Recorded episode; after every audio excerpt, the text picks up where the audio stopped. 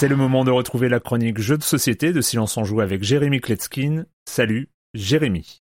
Salut Erwan, salut à tous. La saison est bientôt finie et euh, moi je suis super frustré. J'ai une pile de 12, 15 jeux euh, dont j'avais vraiment envie de vous parler. Euh, mais j'ai une idée et je vous en parlerai en fin de chronique. En attendant, j'aimerais vous présenter un jeu qui a fait le buzz. Il n'était pas du tout attendu. C'est un énorme carton. Son nom That's Not a Hat. C'est un tout petit jeu de cartes, de mémoire et de bluff. Dans la boîte, on trouve 110 cartes, uniquement 110 cartes d'illustration simplissime, presque enfantine d'objets. Tout en noir et blanc au trait minimaliste, mais on peut pas se tromper, les objets sont parfaitement identifiables. Au début de la partie, on va poser une carte face visible euh, devant chaque joueur, la pioche elle aussi est posée face visible. Le principe c'est qu'on va se faire des cadeaux. Le premier joueur va prendre la première carte de la pile, va la retourner, va regarder la flèche derrière, au son dos, qui peut pointer vers la droite ou vers la gauche, et va proposer au joueur correspondant ce cadeau. Quand on propose un cadeau, on dit son nom tout haut, l'autre joueur peut décider de l'accepter ou de le refuser. Oui, parce qu'on peut refuser un cadeau si on considère que ce qui a été annoncé ne correspond pas à l'illustration sur la carte. Au premier tour, évidemment, la première carte sur le haut de la pioche étant visible de tous, euh, on peut pas tromper les autres. Donc on va la retourner en effet, mais dès qu'on va la proposer, elle va être acceptée. Mais le joueur qui a accepté un cadeau doit à son tour en offrir un, il peut pas réoffrir le même cadeau parce que ça ne se fait pas. Il doit donc euh, prendre l'autre carte qu'il a devant lui, si elle était face visible, il va la retourner, regarder la flèche à son dos et la proposer au joueur euh, correspondant. Au bout d'un moment, toutes les cartes étant retournées, ben ça devient comme un bonto géant on va essayer de suivre où sont chacun des objets, ne pas se tromper surtout quand ils nous sont proposés. Même celui qui offre peut ne pas se souvenir du cadeau qu'il offre et donc au bout d'un moment bah, on se met à bluffer. Il faut avoir beaucoup d'assurance pour faire en sorte de pas le montrer. Et quand un joueur refuse un cadeau, on le retourne et on regarde qui avait tort. Si l'illustration de la carte correspond bien à ce qui a été annoncé, c'est le joueur qui devait recevoir le cadeau qui le pose face visible à côté de lui, c'est un point négatif.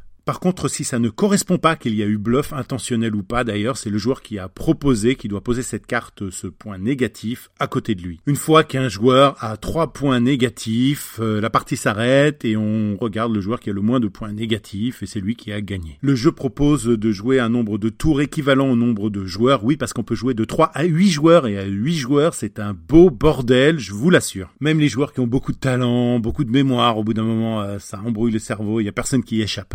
Au bout de quelques tours, euh, la partie sociale se met en route, euh, les autres joueurs s'en mêlent, euh, chacun a son avis, mais évidemment cet avis est toujours intéressé. C'est un spin-off du poker des cafards pour ceux qui connaissent, mais en plus rapide, en plus dynamique et en plus sophistiqué. Voilà, je rappelle le nom du jeu That's Not a Hat de Casper Lapp à partir de 8 ans, de 3 à 8 joueurs pour des parties d'environ 10-15 minutes et c'est chez Ravensburger qu'on a toujours envie de prononcer à l'anglaise alors que c'est un mot allemand, alors je préfère le dire en français. Voilà. J'avais pas prévu de vous en parler, mais vu l'engouement autour de ce jeu, fallait que je le fasse avant l'arrivée des vacances. Et pour reboucler avec ce que je disais tout à l'heure en début de chronique, euh, maintenant qu'on a un flux dédié pour le podcast Silence on joue la chronique jeu de société, ben euh, peut-être que je pourrais me mettre d'accord avec Erwan pour shadow dropper quelques chroniques exclusives sur ce flux pendant l'été. Et donc si vous aimez les jeux de société, c'est le moment maintenant de vous y abonner. À très bientôt. Bye bye.